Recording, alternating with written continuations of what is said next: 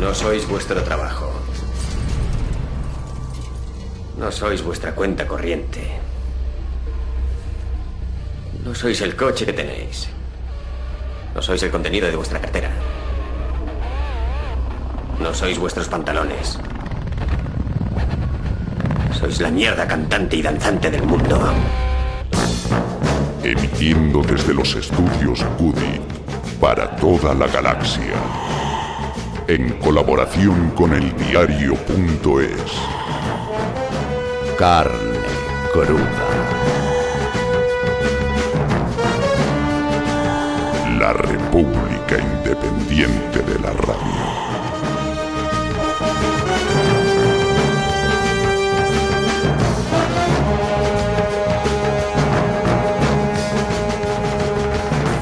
Una cuerda para sacar un cuerpo a flote. Eso es lo que necesitan los protagonistas de Un Día Perfecto, esa obra maestra de la sencillez, la contención y la sensibilidad que acaba de estrenar Fernando León de Aranoa.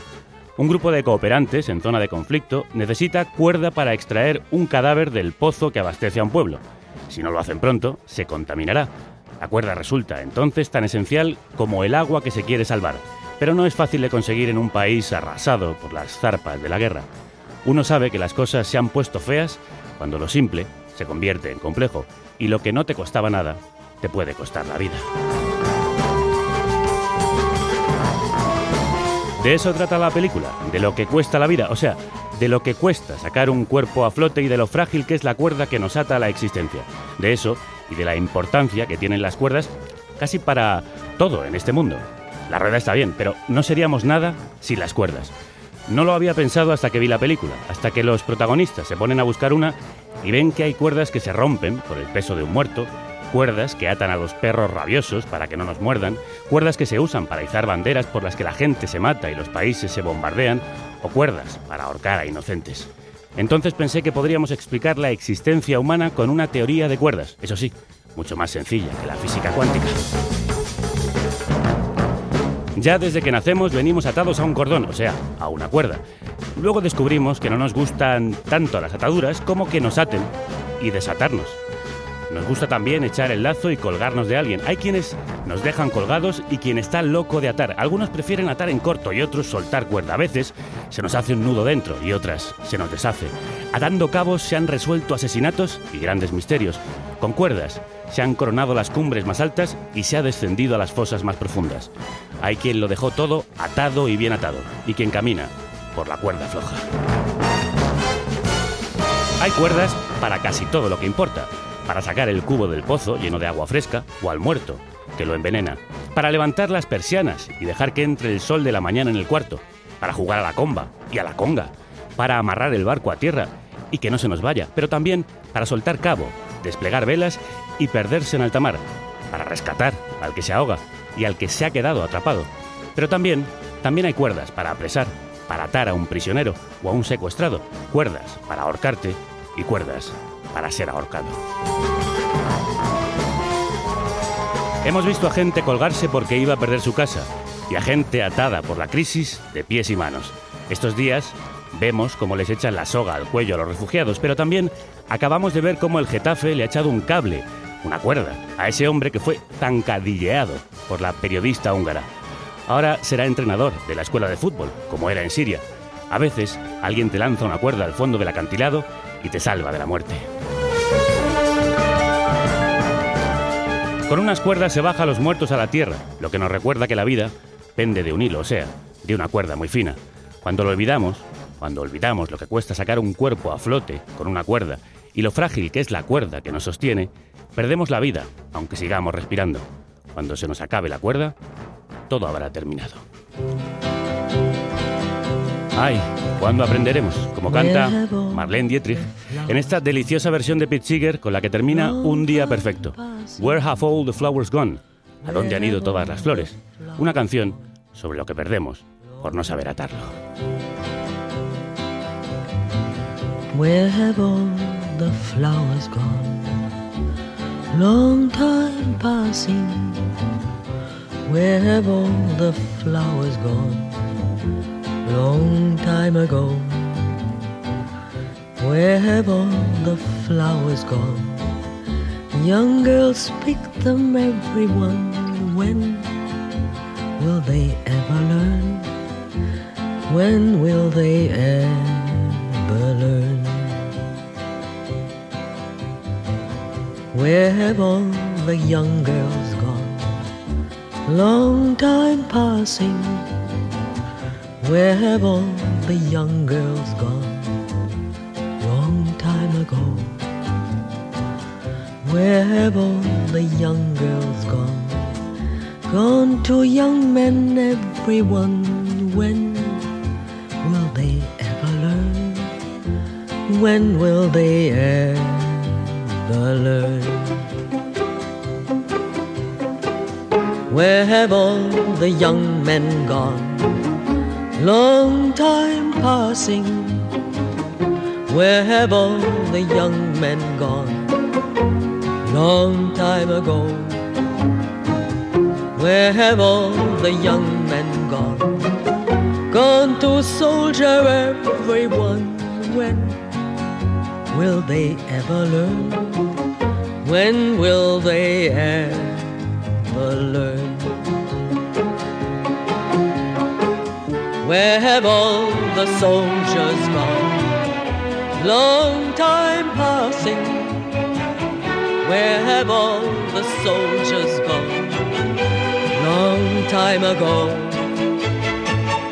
Where have all the soldiers gone?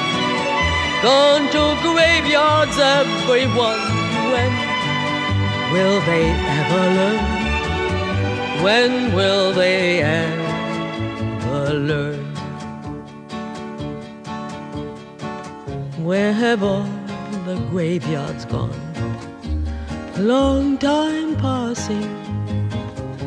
Where have all the graveyards gone? Long time ago.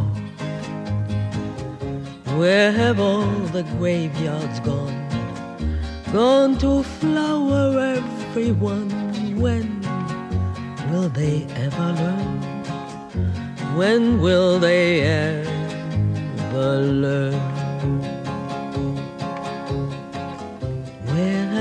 ¿Dónde han ido todas las flores? ¿Dónde se fueron hace tanto tiempo? Las muchachas las cogieron todas. ¿Cuándo aprenderán? ¿Dónde se fueron todas las chicas hace tanto tiempo? Se fueron todas con los chicos. ¿Cuándo aprenderán? ¿Dónde se fueron todos los chicos hace tanto tiempo? De soldados a la guerra. Todos ellos. ¿Cuándo aprenderán? ¿Dónde fueron todos los soldados hace tanto tiempo? A la tumba. Todos ellos. ¿Cuándo aprenderán? ¿Dónde se fueron todas las tumbas hace tanto tiempo? Se fueron con las flores. ¿Cuándo aprenderán? Ay, ¿cuándo aprenderán?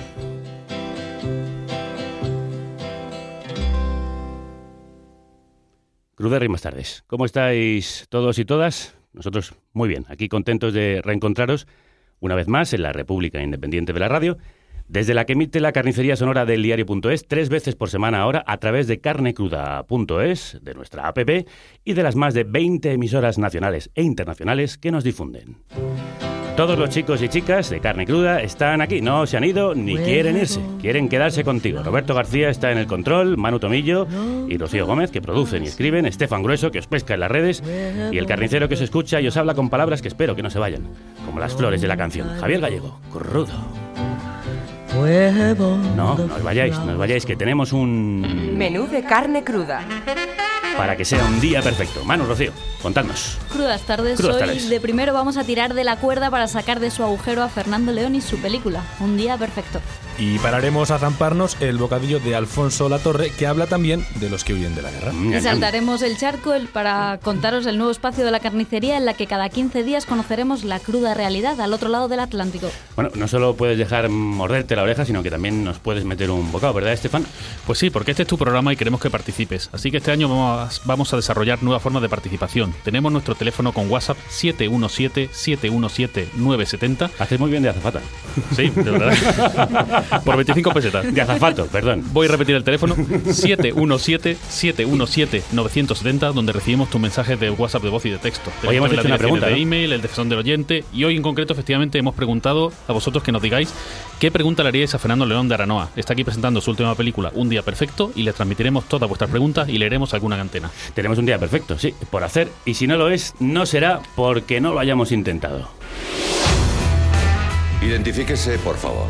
Cooperantes, estamos aquí para ayudar. Es muy sencillo, los cadáveres no se tocan. La gente aquí necesita agua. Gordo cabrón. Una cuerda. Para sacar a un muerto de un pozo es lo que buscan los protagonistas de la memorable película de Fernando León de Aranova, Un día perfecto. Un pozo como este, en el que nos hemos metido para descubrir cómo se saca a flote una película. Fernando, crudas tardes.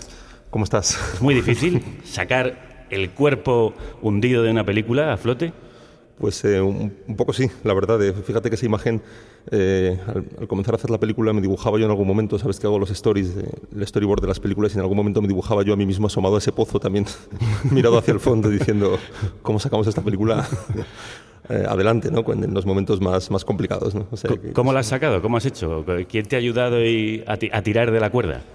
Bueno, yo creo que o sea, fundamental la fe de, de los productores, de las, en este caso de las productoras que, que hemos hecho la película, una es la mía, con lo cual la fe se le supone. Venía ya con el, con el director, digamos, pero también con, bueno, pues con el apoyo de, de MediaPro, que es la productora que, que nos ha ayudado a hacer esta película. Eh, y la verdad es que han confiado mucho en, en el proyecto, en el texto desde el comienzo, incluso antes de que se empezaran a, a subir al proyecto pues actores como Benicio del Toro, Tim Robbins, que seguro que ayuda a, a arrancar, pero tengo que decir que ya desde antes la película estábamos decididos a hacerla. ¿no? Has tenido suerte también con los que te acompañan en esa búsqueda de la cuerda, como nosotros tenemos mucha, de haber tirado de- del hilo y haber encontrado este buscador de cuerdas con cuatro premios Goya como director y guionista, entre otros muchos galardones por su resolución maestra de historias como Familia, Barrio, Los lunes al sol, Princesas o Invisibles. Así que te voy a pedir que miremos eh, a este pozo en el que estamos, nos asomemos juntos a, a lo que hay en lo más hondo.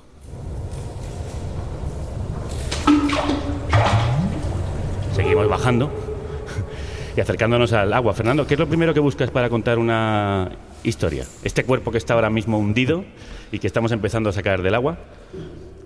Pues eh, en este caso el- lo primero que encuentro en realidad, me hablan de ello, es una novela, la novela de Paula Farías, eh, Dejarse llover.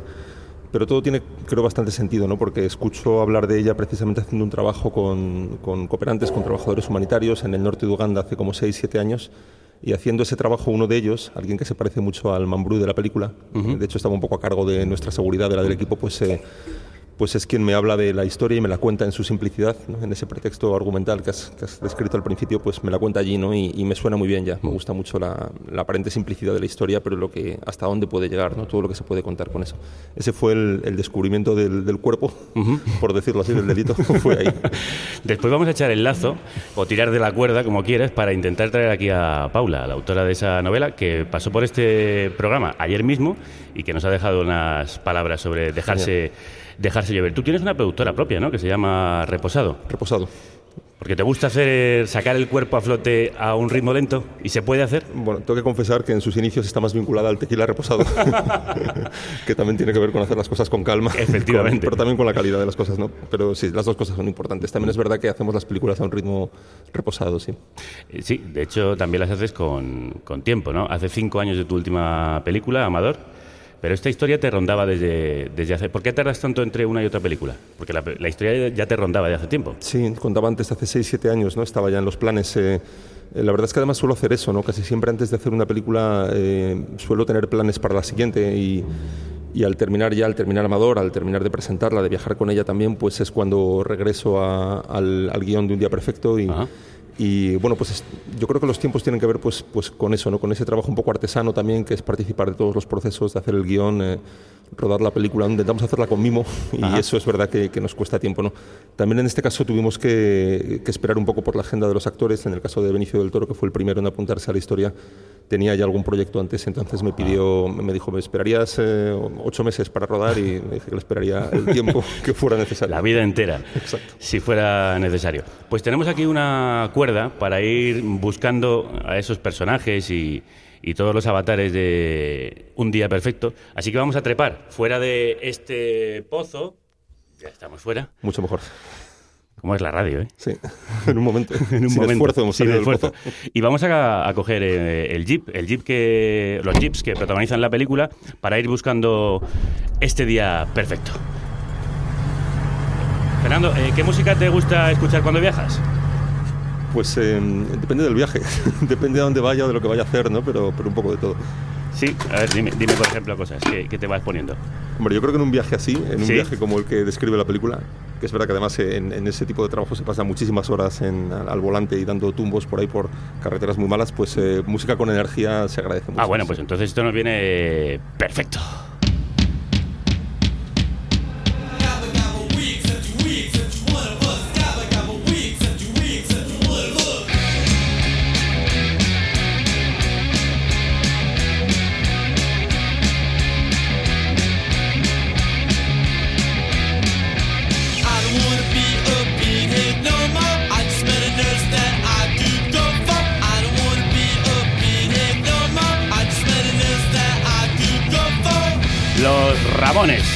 Atronando con su Pinhead en el jeep de B en la película. El protagonista interpretado por Tim Robbins, al que le gusta esta música enérgica, que nos ha llamado la atención eh, cuando la, estábamos viendo la película, porque no suele ser el tono que tú utilizas en, la música y sin embargo a mí me parece que es absolutamente adecuado, a pesar de que a veces lo que estábamos viendo es eh, trágico, denso. Sin embargo, eh, en vez de subrayarlo con una música melancólica, eh, rompes con, con temazos como este de los Ramones. ¿Por qué?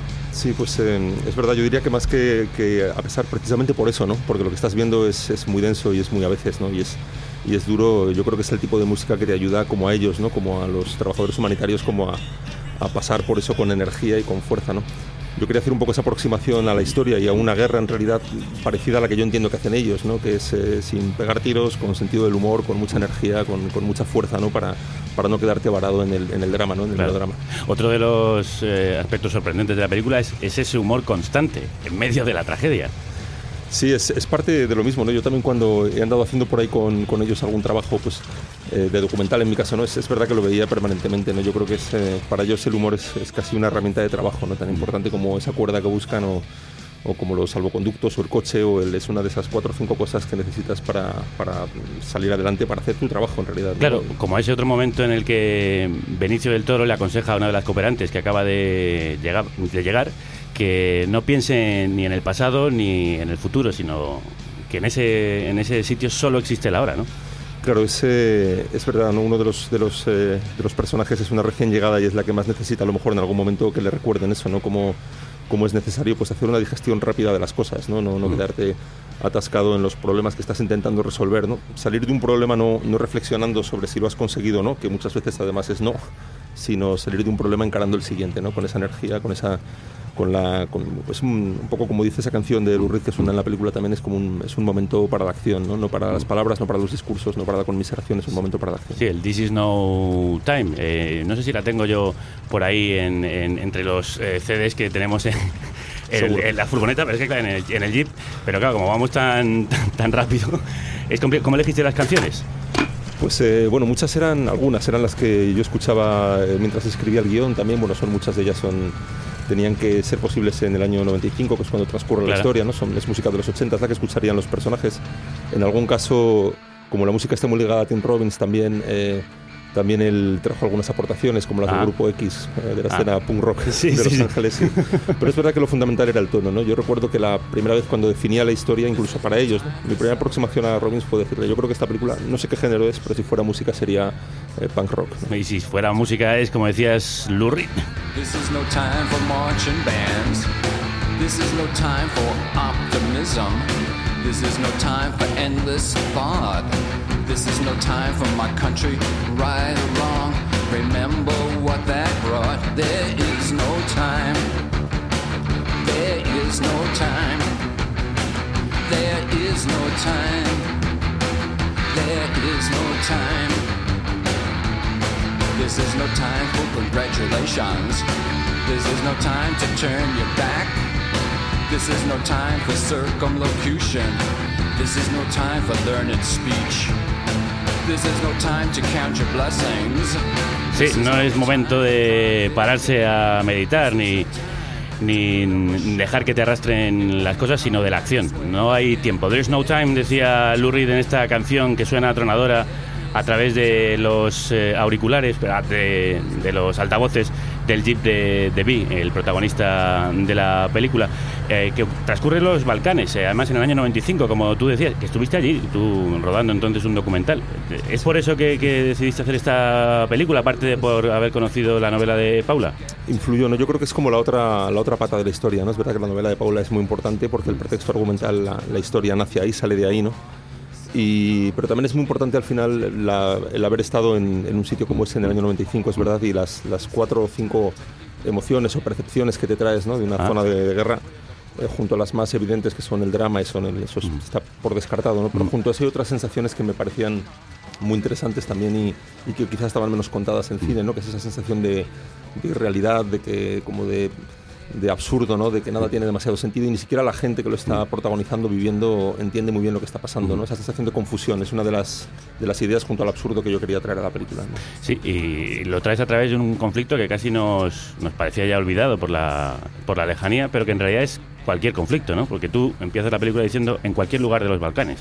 Sí, es cierto que ubicando la película en, en los Balcanes y, en, y por la fecha, además, pues en, en la guerra de Bosnia concretamente, ¿no? en el año 95, es verdad que, la historia podía haberse contado en cualquier otro lugar, ¿no? Pretende ser una, una fábula un poco universal, ¿no? Sobre, sobre la guerra, sobre, sobre lo desquiciado que está un lugar, un contexto así, y cómo ellos, como estos trabajadores humanitarios, se manejan ahí, tratando de colocar o, de imponer un poquito de sentido común, ¿no? Yo creo que si hay una épica o una heroica en ellos, en, en la realidad y en la historia también, es simplemente tratar de ordenar un poco las cosas, eh, dar un poquito de sentido a un, a un lugar donde, donde ese sentido común se perdió hace mucho tiempo.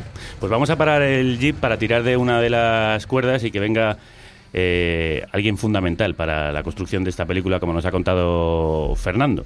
Eh, me refiero a Paula Farias, la autora de la novela Dejarse llover, que ha reeditado Suma de Letras, supongo que a raíz de, de la película. Ella está preparando Fantasmas Azules sobre Afganistán porque es cooperante, como nos contó ayer, está trabajando para eh, Médicos Sin Fronteras y como hoy no ha podido estar ju- justo a la hora que tú estabas, le, le hemos grabado estas palabras, le he hecho el lazo a Paula que nos habla de otros conflictos. De lo que habla el libro mucho es de los refugiados, de, ¿no? del, del sinsentido de la guerra, casi ahora mismo está de súper actualidad porque es justo de vuelta, ¿no? Refugiados, Kosovo de vuelta, Croacia, las minas, no sé, es como un, revival, es que no salimos, estamos vuelta a lo mismo, ¿no? Parece increíble que ahora de vuelta estemos hablando de las minas en Croacia, ¿no? 20 años después, es que es para llorar.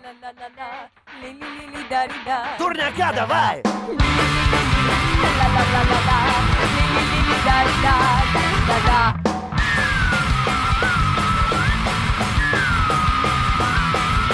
protect this generation from the raging beast infection, mark it another British invasion, or 80s regurgitation, or more cultural inbreeding, or the garbage of refeeding. To protect your generation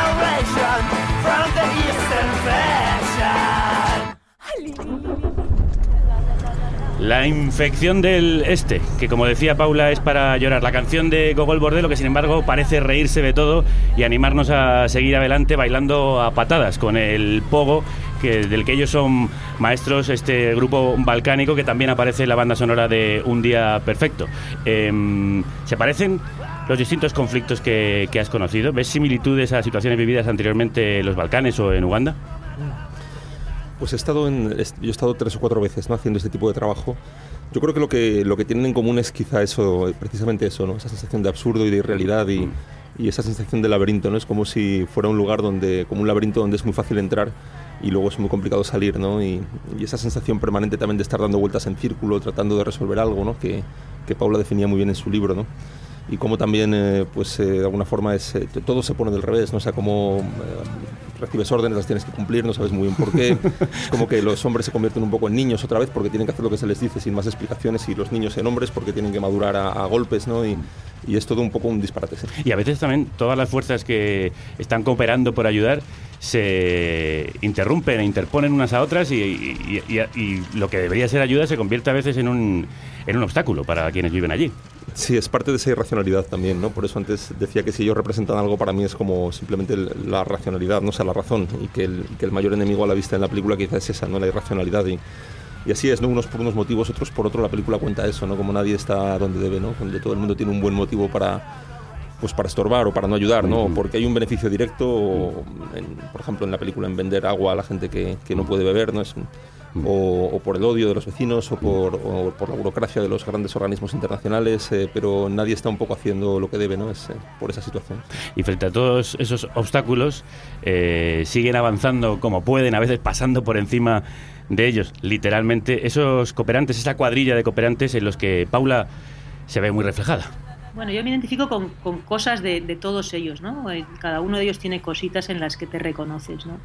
No, no con ninguno, el, el- total de ninguno, pero sí con, con muchas cosas de cada uno de ellos, sí. Sí, yo creo que en, los personajes es un poco un recorrido por, por quizá la historia natural de, de- muchos de nosotros, ¿no? La inocencia y la, la capacidad de asombro que tiene, que tiene Sofía, a luego pues quizá en la desubicación que puede tener Tim Robbins, ¿no? De, de Tim yo me reconozco mucho en el, en el humor, ¿no?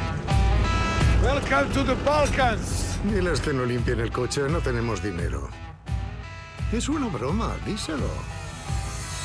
Nemojte nam prati auto, nemamo para.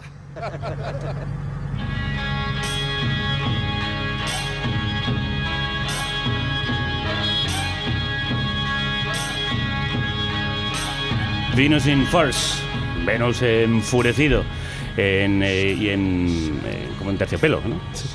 Eh, otra de las canciones que, que suena en la banda sonora de Un Día Perfecto, donde se mezclan ese momentos de absurdo y de risa con eh, la intensidad de canciones como esta, pero sin utilizar un solo disparo, Fernando. Porque esta decisión no hay ni una bomba. Sí, bueno, lo decía antes, ¿no? Primero por, por intentar hacer esa aproximación como ellos, ¿no? Esos coches van siempre con sus pegatinas, de, de- de- son coches desarmados, ¿no? Para evitar. eh, son también tiene, bueno, tiene mucho peligro circular por cualquier guerra y tienes que dejar bien a las claras que no, no eres ninguna de las partes, aunque aún así tienen problemas muchas veces, ¿no? Pero sí, en, en- lo que respecta a la película es verdad que me parecía más interesante como contar un poco los síntomas o los efectos de la guerra en, en otras muchas situaciones que tienen Ah. que ver con las minas, como es como esa, esa otra guerra callada, silenciosa, ¿no? Que, que no por eso es menos poderosa que la guerra que hemos visto muchas veces de los combates, del, del cuerpo a cuerpo, de los frentes, ¿no? Que quizá haya algo más, eh, que es, es impresionante, pero siempre hay algo más básico, ¿no? Tiene que ver con la supervivencia, con el odio, ¿no? El lugar en el que se cuenta la historia, que es ese momento en el que podría parecer que está acabando la guerra y se firma la paz, pero eso a la gente aún no le ha llegado y la gente está armada y la gente está enfurecida y cansada.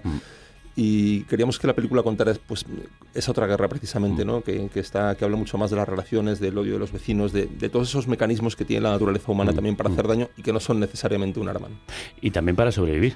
Mecanismos sorprendentes con los que se convierten en héroes cotidianos, que eso nos parece, los cooperantes que protagonizan eh, tanto la realidad como la película de Fernando. Y sobre héroes os hemos querido preguntar hoy en el Twitter y el Facebook del programa. Panetín, ¿no tenemos nada de esto de los héroes? Eh, sí, bueno, hemos eh, tuiteado una campaña que hay. Sí, hay una campaña que me han pasado unos amigos eh, que se quiere pedir al Ministerio de Educación que sustituya la asignatura de religión por la de historia de los superhéroes. Yo además creo que la, eh, qui- quienes quieren tener religión eh, pueden estudiar eh, esta asignatura porque Jesucristo no deja de ser un superhéroe. ¿eh? Y entonces hemos preguntado a los oyentes que a quién incluirían en esta asignatura. Bueno, luego tendremos esas, esas respuestas. Vamos a, con, las, con las preguntas que le hemos pedido a los oyentes para Fernando. Pues sí, amigo, disculpa, me he equivocado. Em, también hemos pedido a los oyentes preguntas para Fernando León de Aranoa. Hemos recogido algunas por redes, otras por audio de WhatsApp, por vídeo de WhatsApp. Después te lo mandaremos todas. Y te voy a hacer Para un- que las contestes en casa. Para que forres tu habitación.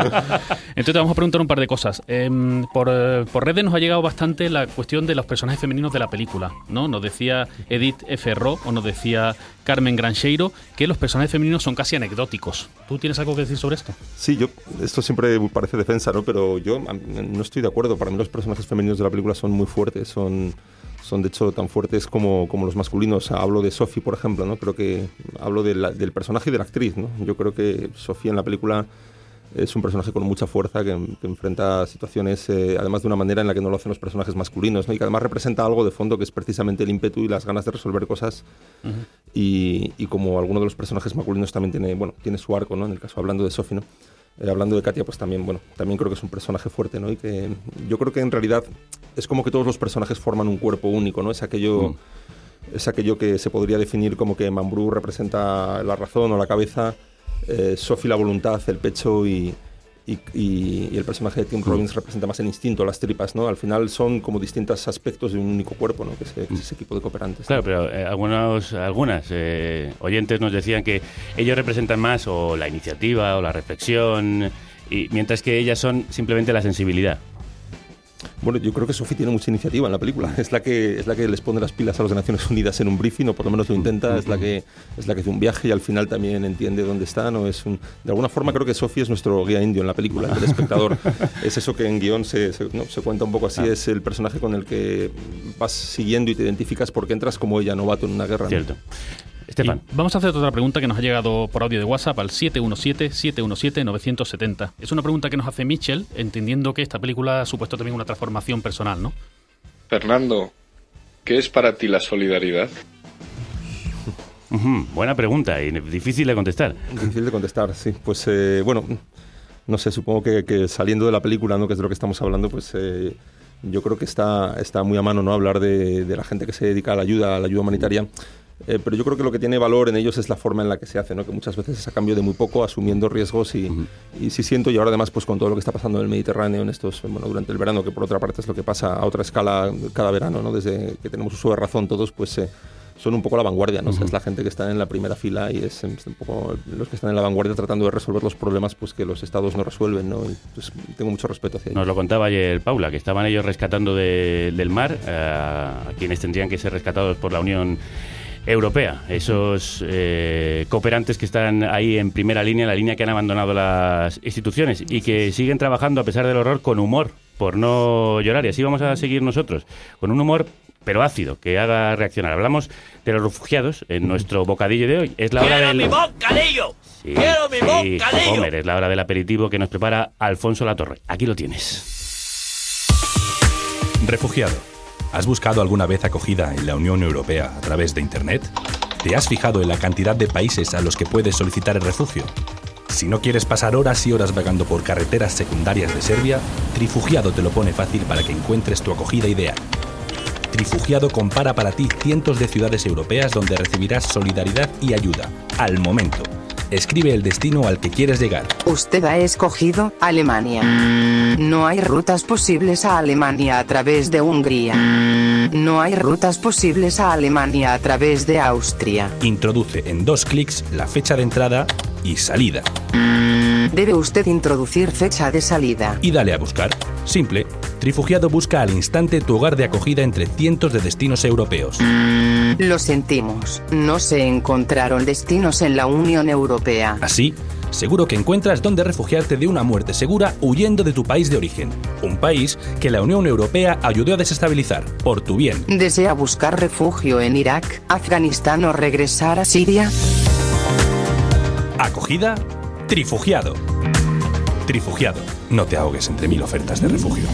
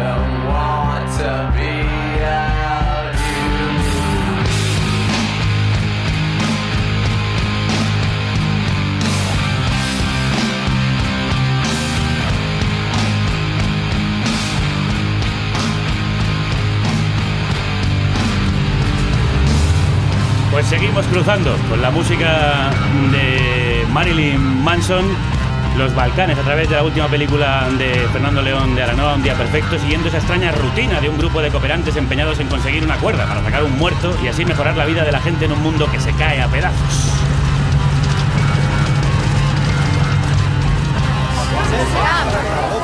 ¿Qué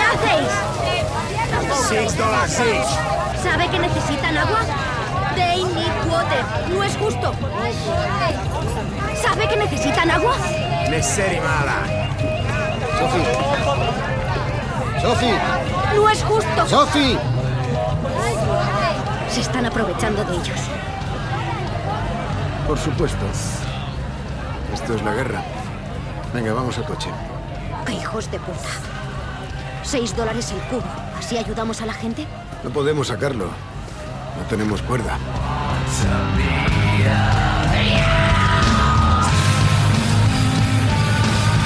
En mitad de la pesadilla, Marilyn Manson grita de qué están hechos los felices sueños, los sueños más dulces. Eh, Sweet dreams are made of. Estos eh, dulces sueños de un día perfecto están hechos de muchos grandes actores de los que ya nos ha ido hablando Fernando, como Benicio del Toro y Tim Robbins, aparte de Olga Kurilenko, entre otros. También está por ahí, eh, hay actores españoles. Sergi López. Sergi López, que no me venía a la cabeza. Muchas gracias, Fernando.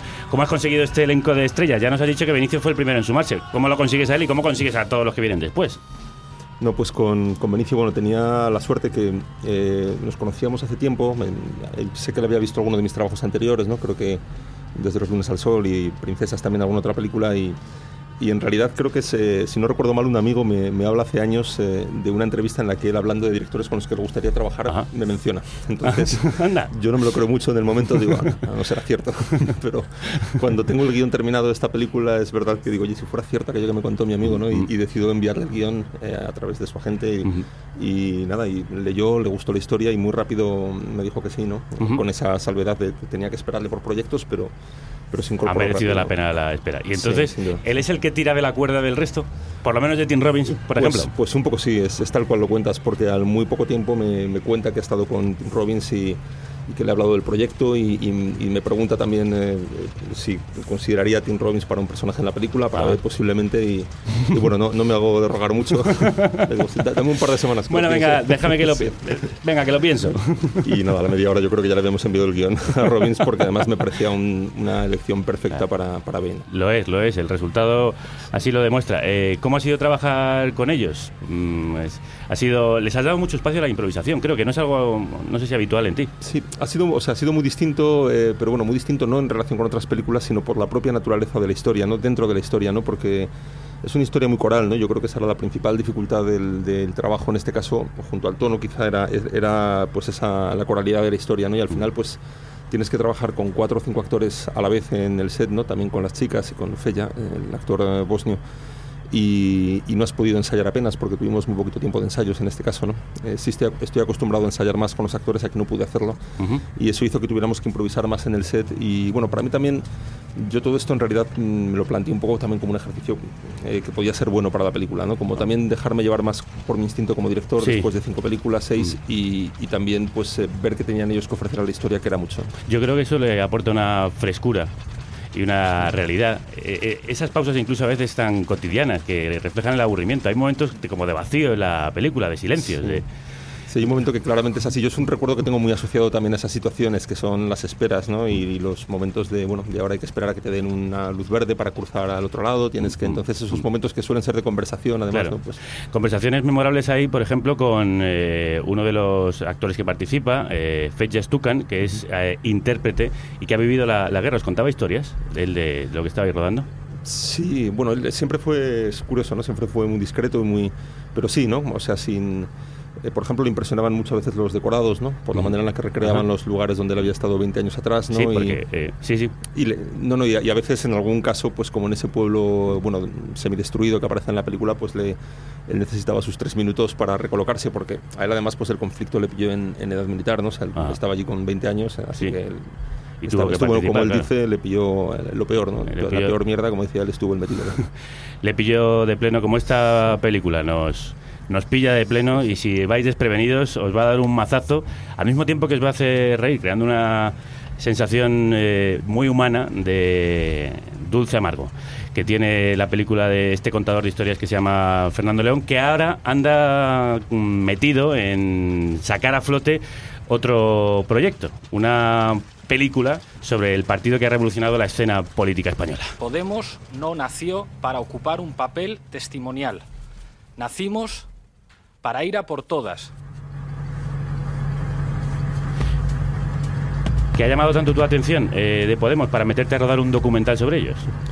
Bueno, pues yo creo que lo mismo seguramente que al resto de la sociedad, ¿no? Y a, y a- y a todos los medios de comunicación, quizá junto con otras cosas, ¿no? Pero, pero es verdad que desde el principio nos parece nos parece bueno pues muy interesante lo que está pasando ¿no? y, y de hecho empezamos a trabajar antes de que se constituyeran como partido ¿no? antes de que se dieran forma como partido ¿no?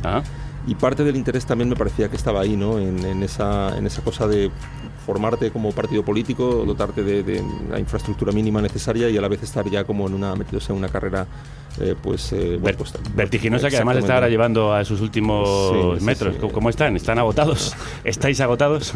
Está- yo creo que estamos todos agotados, pero bueno, también se nota el verano, el descanso del verano en todos, en Sí. unos y otros. Y, y bueno, yo creo que ahora pues es verdad que quedan los últimos, seguramente los últimos 100 metros de esa carrera, ¿no? que son importantes. Creo que te han dado vía libre y te han abierto las puertas para que puedas meter la cámara hasta, hasta el fondo, hasta la cocina. Bueno, ¿Qué- ustedes, sí, sí. ¿Qué has descubierto, que te ha sorprendido, que te ha llamado la atención de este viaje con Podemos? Este otro viaje que estás tú ahora todavía em, metido en, en marcha. Bueno, es un- hemos tenido un gran acceso, es cierto, ¿no? Es, eh, lo, lo cual es, eh, es, es muy de agradecer porque no es normal. ¿no? Y es verdad que una sensación que lo define bien es que muchas veces estábamos rodando, esto ha pasado varias veces durante la película, y igual que ha habido momentos bueno, más, más públicos o más... ha habido otros en los que estábamos rodando y decíamos mm, qué curioso y qué privilegio que podamos estar aquí rodando, ¿no? porque sí tenías un poco la, la Ujú. seguridad o la certeza de que en muchos otros partidos políticos eso no habría sido posible, ¿no? un poco por, bueno, pues porque sabes que es así. Porque es- entonces eso yo creo que es, eh, que es como el primer paso importante para hacer este documental. De hecho era casi, no diría una condición, pero sí, era parte importante, ¿no? Era, era poder contar, como yo les decía al principio, pues no la mesa puesta, sino queremos contar la cocina, ¿no? Cómo se toman las decisiones, cómo, se, cómo es todo ese viaje desde las tripas, ¿no? Con, con los momentos eufóricos y buenos, pero también con las dificultades y con los problemas, ¿no? Si no, el relato no tiene sentido, ¿no? Te pueden porque acusar de todo claro, te pueden acusar de vídeo pro- propagandista, ¿no? Es peligroso cuando uno se acerca a la realidad política y hace un vídeo sobre un partido. ¿Por qué has querido hacerlo? Pues un poco por, por lo que te cuento, ¿no? por ese interés en, en, eh, bueno, no solamente en lo que ellos proponen, sino también en, en el proceso tan, tan espectacular. Había un momento en el que teníamos también la sensación de, de que esto pues estaba cambiando muchas cosas en la forma de hacer política en España ¿no? y, en, y en- en la escena política española y que de alguna forma dejar testimonio, constancia de eso. eh, nos parecía importante, ¿no? porque seguramente pensamos dentro de unos años, yo creo que todos nos arrepentiremos si no existe. Del mismo modo que sería ahora muy interesante tener un acceso directo a, a las entrañas de lo que era el Partido Socialista en el año 82 o 82, ¿no? 80, Decíamos, sí, 80, imagínate claro. ese documento, Claro. ¿no? Las, las reuniones en las que se tomaron las decisiones, Sí, las- sí, a sí. mí me encantaría verlo, ¿no? Independientemente del partido que sea. Entonces, eh, eh, un poco también eso estaba, ¿no? La idea de dejar constancia de un momento que dentro de unos años podría, bueno, pues podría estudiarse y podría hablarse en las... Pues nosotros queríamos que Fernando León dejase constancia de su nueva y muy recomendable, necesaria película Un Día Perfecto. Y, y asomarnos al pozo, eh, al que vamos a asomarnos a- para terminar esta entrevista. Frenamos y bajamos de nuevo. Ven por aquí, Fernando, que vamos a terminar esta entrevista en el pozo en el que hemos empezado. Vamos bajando. Pues yo creo que ya tenemos la cuerda con todo lo que nos has contado para sacar a flote esta entrevista, Fernando. Solo tengo una última pregunta para terminar, que es para ti, un día perfecto. Pues eh, es un día perfecto para mí. Es complicado. De hecho, había una línea en la película que ya no está, donde el, el personaje balcánico, en su sabiduría balcánica, decía: para que un día sea perfecto, algo tiene que fallar. Si no, no es un día perfecto. Lo cual era una muestra de su sentido del humor, un poco que nadie más entiende en el equipo, tengo que decir. Así que me voy a, me voy a sumar a su tesis. Un Sí. día perfecto, para que lo sea, tiene que, tiene que pasar algo. Algún error tiene que haber en él.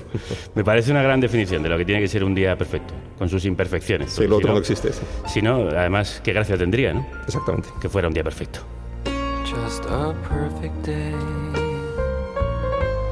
Feed animals in the zoo. Then later, a movie too, and then home. Oh,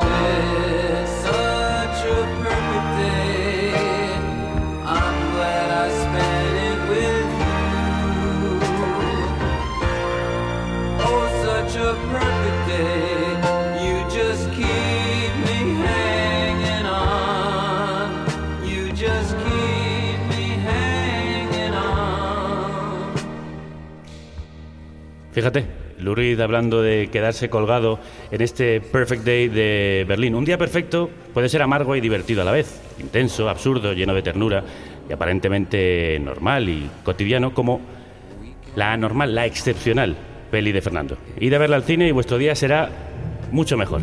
quizá perfecto. Nuestro día perfecto incluiría sin duda esta canción de Lou Reed de su disco Berlín. Y también una conversación como la que hemos tenido con Fernando. Muchas gracias. Lo mismo os digo, muchas gracias por el viaje. Placer enorme.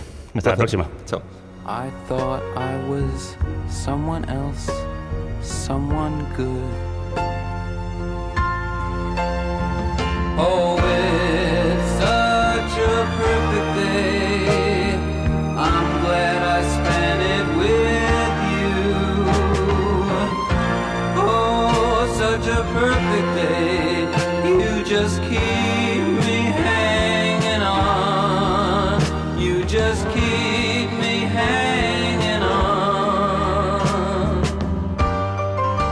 Déjame colgado de este día perfecto. Canta Lou Reed. Hoy estamos recorriendo un mundo imperfecto para intentar tener un día perfecto de radio aquí en la carnicería del diario.es. Y vamos a seguir viajando a zonas donde la gente lucha por sacar la vida a flote con una cuerda y mantener la cabeza fuera del agua sin ahogarse en el charco. Buenos días a todos los amables oyentes en esta mañana de su radio Inti Raymi. Allí ya chocalillacho, alajayacho, mereya, casequichis. En mi Latinoamérica. Voy a discutir. El charco. Soy, soy lo que dejaron. La cruda realidad al otro lado del Atlántico. Soy una fábrica de humo, mano de obra campesina para tu consumo. Frente Un espacio en colaboración con Oxfam Internet. Un pueblo sin pierna pero que camina. Oye, Tú no puedes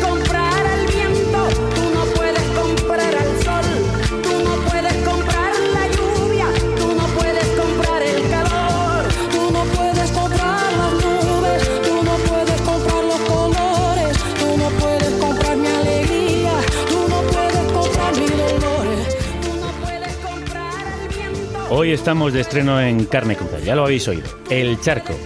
Aquí vamos a conocer qué ocurre al otro lado del Atlántico, desigualdad y derechos humanos, desde la otra costa del océano con la ayuda de algunos y algunas de los mejores cronistas que trabajan en Latinoamérica. Y Manu Tomillo nos va a guiar hoy por este viaje. Crudas tardes, Manu. Crudas tardes, Javier. Hoy viajaremos hasta Guatemala, pero antes tenemos parada en México. Donde además se cumple un año de la desaparición de los 43 estudiantes de Ayotzinapa, eh, conocidos como los 43, cuya búsqueda aún continúa. México es uno de los 14 países más ricos del mundo, pero 53 millones de personas son pobres, Javier. El salario mínimo en el país es el más bajo de todo el continente americano y no alcanza ni para sobrevivir dignamente, y esto es lo que más asombra, según los mismos, estándares que el Estado mexicano reconoce. Cuatro millonarios mexicanos concentran el equivalente al 9% de la riqueza de todo el país. Mientras la riqueza de únicamente 16 mexicanos se multiplica por 5, la economía del resto de la población en México no crece ni en 1%. Y para conocer mejor esta realidad, Javier, te presento a la periodista Majo Siscar, colaboradora del medio Animal Político. Animal Político, uno de los medios que hay que seguir al otro lado del charco. Majo, crudas tardes. Buenos días para ti.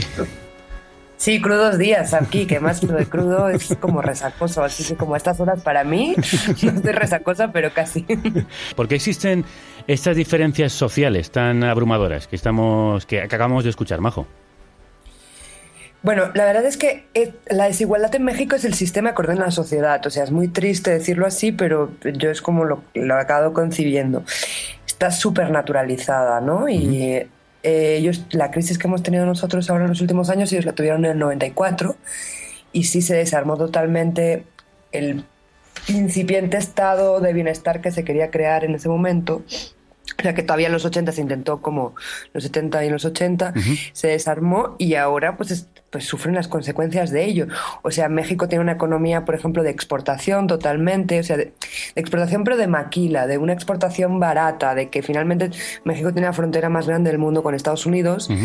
Para eso, como ellos entendieron de alguna manera que para ser competitivos debían bajar los salarios, tener mano de obra muy barata eso les sirve para exportar. Lo que pasa que es un país que estamos hablando que tiene 112 millones de personas que podría potenciar un mercado interno y, y- y no lo hace porque tiene unos salarios totalmente irrisorios y sí está muy marcada la desigualdad porque luego hay, hay mucha diferencia entre entre un trabajador, un obrero, por decirlo de alguna manera, Sí. con un profesionista o ya un jefe de, ¿no? que, que trabaja, o sea, un jefe en, una- en, una- en la escala más alta de la empresa. ¿no?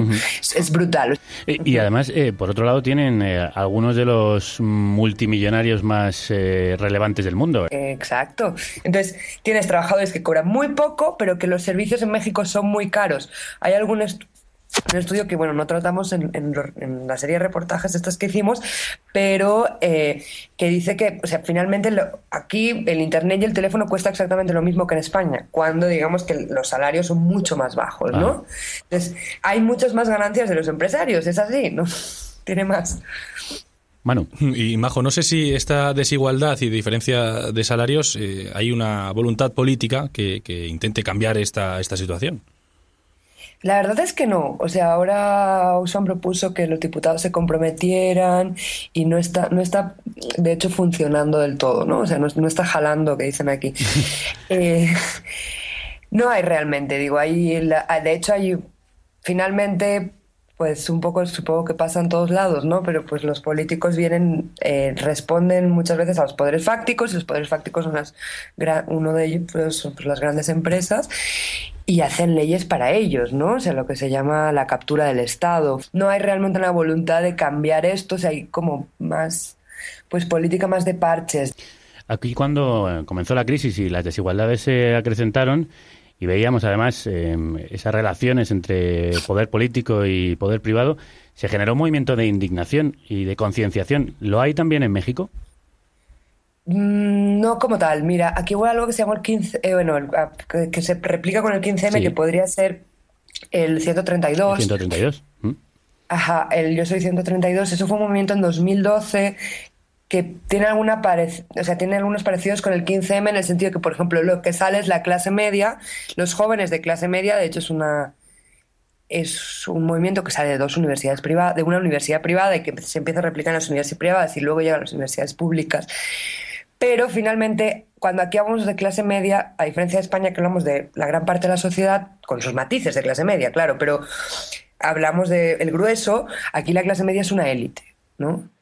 Y mm, sí está desapegado de los problemas cotidianos que afectan a esos 53 millones de pobres. O sea, esos 53 millones de pobres no estaban en las manifestaciones, pero al final, la verdad es que ahora, a tres, a tres años, no ha cuajado. Digo, también se decía lo mismo el 15M y ahora tenemos nuevos partidos políticos que hay un poco que ver. Aquí no se ve todavía. No hay realmente un movimiento masivo o una organización que pueda representar los intereses de un país tan diverso, tan grande, tan heterogéneo como México, ¿no? Un país que sí se conmocionó y se movilizó con la desaparición de los 43 estudiantes de en Ayotzinapa. Hacemos el llamado a todas las organizaciones, a los ciudadanos, que cada 26 de cada mes accionen, accionen para que esta llama de la indignación no quede en el olvido, para que esta lucha del, del día de cada 26 sigamos saliendo en la calle para seguir reclamando, exigiendo a este gobierno que debe cumplir y debe presentar a los estudiantes Se cumple ahora un año de aquellos hechos y creo que aún no están esclarecidos del todo. ¿Hay alguna novedad al respecto? Bueno, la semana pasada, eh, no sé qué tanto repercusión hubo ahí, hicieron su informe hace seis meses que vinieron a trabajar unos expertos internacionales de la Comisión Interamericana de Derechos Humanos, que es como un órgano, es el órgano de derechos humanos de la OEA, que la OEA es la Organización de Estados Americanos, que es la suprainstitución, digamos, como si hablábamos de Europa para decir, Espa- o sea, para que fuera para algo en España, pues esta es como la organización por encima. Y estuvo muy interesante porque realmente, el- o sea, fue muy fuerte. Lo que dijeron es, el gobierno, la Fiscalía Mexicana mintió. Eh, recuerden que en noviembre la versión de las autoridades mexicanas, de la policía, de la Fiscalía Mexicana, fue que los jóvenes habían sido, esos 43 jóvenes habían sido detenidos por la Policía Municipal de Iguala y dados al crimen organizado que los habría quemado en un basurero. Bueno, lo que vinieron a decir, lo último es que eh, no están quemados, o sea, no están quemados, no fueron quemados en ese basurero. Es imposible científicamente que los hubieran quemado en ese basureros, pero claro que no tiene una versión de dónde están. Lo que pasa que eso es muy brutal porque lo que está diciendo es la fiscalía nos mintió, entonces ¿a quién están protegiendo? Entonces los padres ahora se ha reactivado la movilización, aparte se va a cumplir, se va a cumplir un año la semana que viene. Y bueno, el presidente los va a recibir a los padres el 24, el próximo jueves, una semana.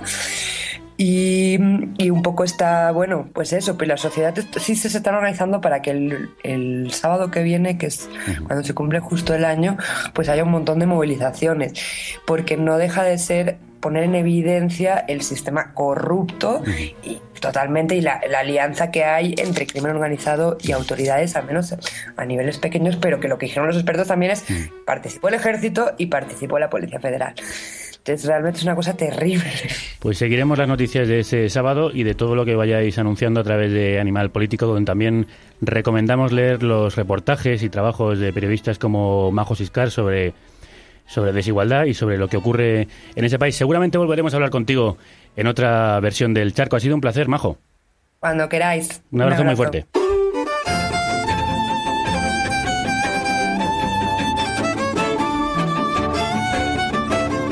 Esa era la realidad en México, pero nuestro charco, nuestra sección no se queda ahí. Vamos a conocer la actualidad en Guatemala, donde en los últimos días algo que podríamos llamar así como los indignados guatemaltecos. Y el yo soy 132, pero en Pero en Guatemala. Guatemala, y cambiándolo, han conseguido la dimisión del presidente de Otto Pérez Molina, que estaba acusado de corrupción.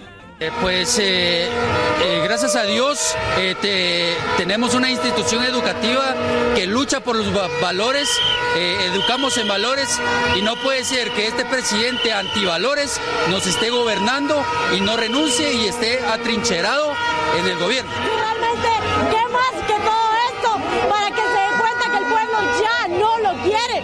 No queremos más elecciones, no queremos más gente como él y realmente ya estamos cansados y cansadas. Habemos muchísima gente que le exigimos a este señor que se vaya ya de acá. Una vez una historia sin fin, cada cuatro años escogían al nuevo proclamando. Y para acercarnos a este espíritu que vive el país, lo hacemos con el tema que está sonando, con este Que vuelo alto del músico guatemalteco Tercer Corado. Un buen día al despertar, un ave pasó para contárnoslo mejor, Javier, está nuestro compañero al otro lado del charco, está Enrique Naveda, periodista y cofundador del medio guatemalteco Plaza Pública. Enrique, crudas tardes, crudos días para ti, muy días. Hola, ¿qué tal? ¿Cómo están?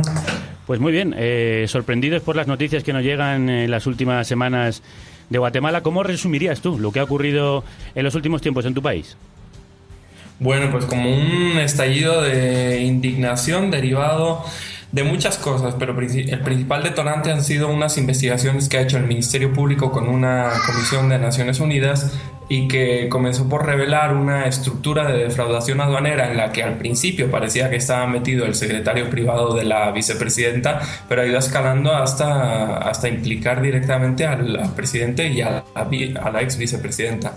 Y aunado todo eso a otras investigaciones relacionadas con la seguridad social y con otros ámbitos del Estado que terminaban por cerrar el círculo, el círculo de militares y empresarios eh, que asesoraban al presidente y también estaban implicados en otros escándalos de corrupción. Hablamos de algo casi inaudito, un movimiento civil que consigue hacer cambiar de presidente y de vicepresidenta. Eh, ¿Cómo son esos indignados guatemaltecos? Eh, bueno, pues mm, originalmente eran gente muy de mm, clase media, media alta, eh, que se arrojó en- a las calles de una manera, como tú dices, inaudita. Y allí, después de varias semanas, han estado alrededor de 20 fines de semana consecutivos manifestándose. Allí se han ido juntando en la plaza central, frente al Palacio Nacional y cerca de la Casa Presidencial, con eh, algunos, algunas organizaciones sociales que venían haciendo trabajo eh, desde ya hace varias décadas y otras más de nuevo cuño. Eh, en, en la plaza o en torno a la plaza y en torno a estas protestas se han comenzado a forjar un poco en la línea del 15M que veía como lo, lo comparaban al principio algunas, no, si, si, bien es cierto que no asamblea, sí algunas pequeñas organizaciones de corte político, algunas se, se transformarán en, en, partidos seguramente, hay dos creo que en fundación, y otras terminarán por, por ser algo, una, manera, una forma más de activismo clásico, ¿no? Uh -huh. Pero yo diría que en la plaza eh, lo que ha prevalecido son manifestantes de corte eh, de clase media, media alta. Ajá. Eso en la capital. Luego la, la, indignación se ha regado por casi todo el país, fundamentalmente por casi todas las capitales de provincia del país. Bueno. Eh, Enrique, nos comentabas que era ese ADN era clase media alta, pero no sabemos si los indígenas también están dentro de este movimiento de protesta, si han sido incluidos o quedan al margen. En principio no se ha excluido a nadie, otra cosa es que hayan querido participar. Eh, cada vez se han visto más indígenas, sí, en la última marcha que ha sido la, la monumental, la más eh, eh, nutrida de la historia de este, de este país y que fue no un sábado, sino un jueves y constituyó un paro nacional. Contra la voluntad de la patronal, uh -huh. ahí había bastantes indígenas ya, por en la capital, pero por supuesto en, en, las, en lo que aquí se llaman cabeceras, ¿no? que son las, eh, la, la, las capitales de provincia. ¿Y qué va a pasar ahora, Enrique? Bueno, ahora tuvimos elecciones, eh, hubo un cambio de presidente, ascendió a presidente el que había sido elegido presidente, eh, vicepresidente por el, por el Congreso, uh -huh. siguiendo el procedimiento constitucional.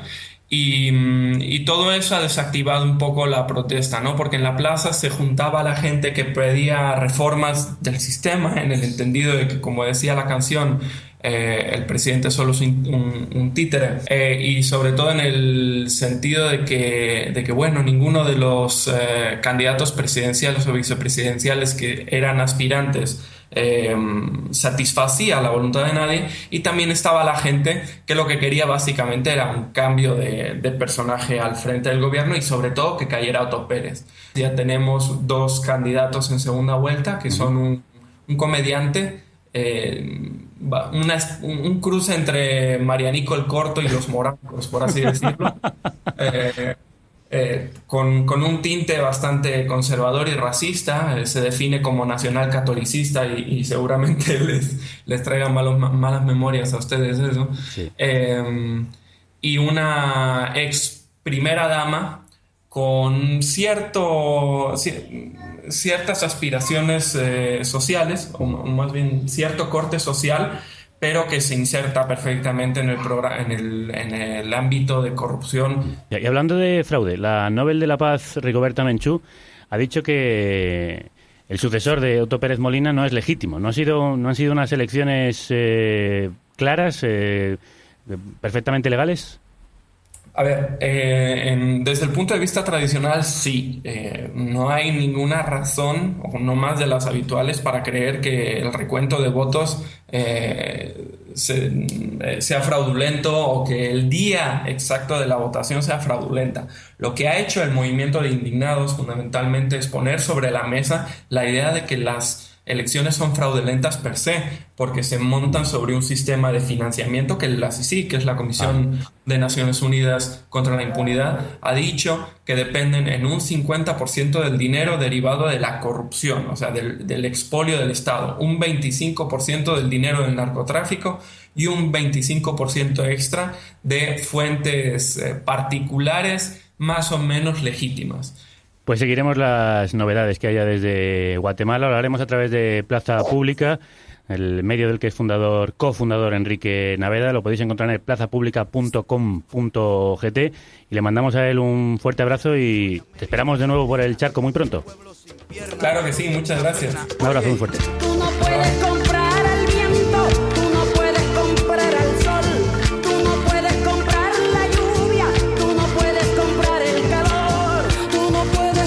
Empujados por el viento, azotados por la lluvia y calentados por el sol, cruzando el charco hasta Latinoamérica y metiéndonos en charcos, sin dejar que nos compren, ni nos aten de pies, ni nos echen el lazo. El próximo martes seguimos viajando en el espacio y el tiempo. Nos vamos a Bruselas, al Parlamento Europeo.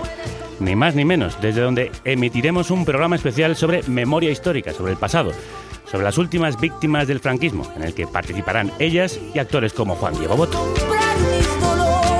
Tengo los lagos, tengo los ríos. Esperamos que sea otro día perfecto, lleno de imperfecciones, como el de hoy. Como ha dicho Fernando León, para que un día sea perfecto, algo tiene que fallar. Pero no seáis vosotros, no nos falléis vosotros. Permaneced a la escucha en carnecruda.es, donde están todos nuestros programas grabados y podéis adentraros en los muchos charcos que tenemos. La altura que sofoca. Soy las muelas de mi boca, mascando coca. El otoño con sus hojas desmayadas. Los versos escritos bajo la noche estrellada. Vamos a seguir escribiendo versos en el aire en esta noche estrellada de la radio. Necesitamos cuerdas para sacar nuestros cuerpos a flote y necesitamos cordura, como bien nos recordaba un oyente en las redes. Que la radio os acompañe.